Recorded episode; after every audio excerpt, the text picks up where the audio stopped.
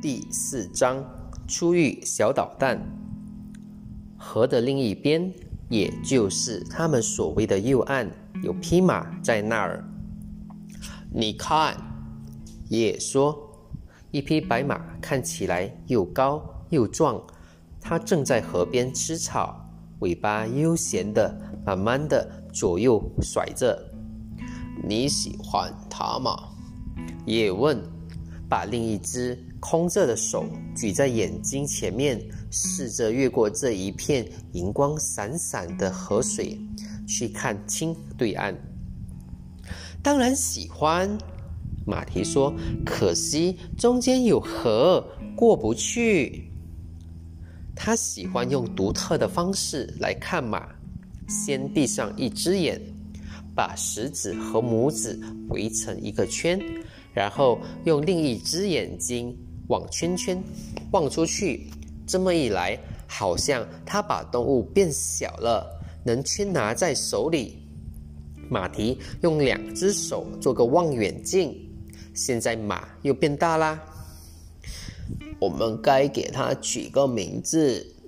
爷爷说：“也许等一下我们还会碰到它，嗯，谁知道呢？”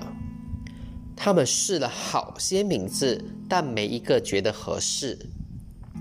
白雪，嗯，大尾巴，皮加索斯。爷爷爷爷，皮加索斯是什么意思呀？于是爷爷讲了飞马皮加索斯的故事。讲完后，马蹄夸赞着：“哎，故事很好听哎。”不过，我想这个名字并不合适。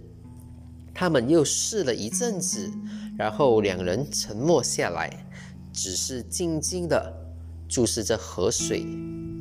这时，马离开河岸，往上游走去。他似乎察觉到有人在看他，偶尔会抬起头来往他们这边看一下，然后又继续的吃草。嗯。你觉得“小捣蛋”这个名字怎么样？马蹄问。哦，不错，不错。爷爷说：“啊，那我们就叫他小捣蛋吧。”他们继续朝海的方向走。马蹄不时转过头来看马。可是，可是，如果他已经有了别的名字，我们就不能再叫他小捣蛋了。马蹄突然说：“名字是人替他取的。”爷爷说：“如果我们给他取了‘小捣蛋’这个名字，对我们来说，他就叫小捣蛋。”哎，这么说来，我们或多或少都算是他的主人喽。马蹄说：“而他的一部分也已经属于我们了，对吧？”没错，爷爷说。马蹄兴高采烈地停下来，转头，把双手放在嘴边，对马叫着：“嘿，你叫小捣蛋，小捣蛋，待会儿见，小捣蛋，你听懂我的话吗？小捣蛋。”河对岸的马抬起白色的头，马尾往上高举了一下。咦，太棒了，太棒了！要这样才乖，小捣蛋。马蹄边叫边在左边岸上跑来跑去，马又垂下头去吃草。他听到我说的话了，对不对？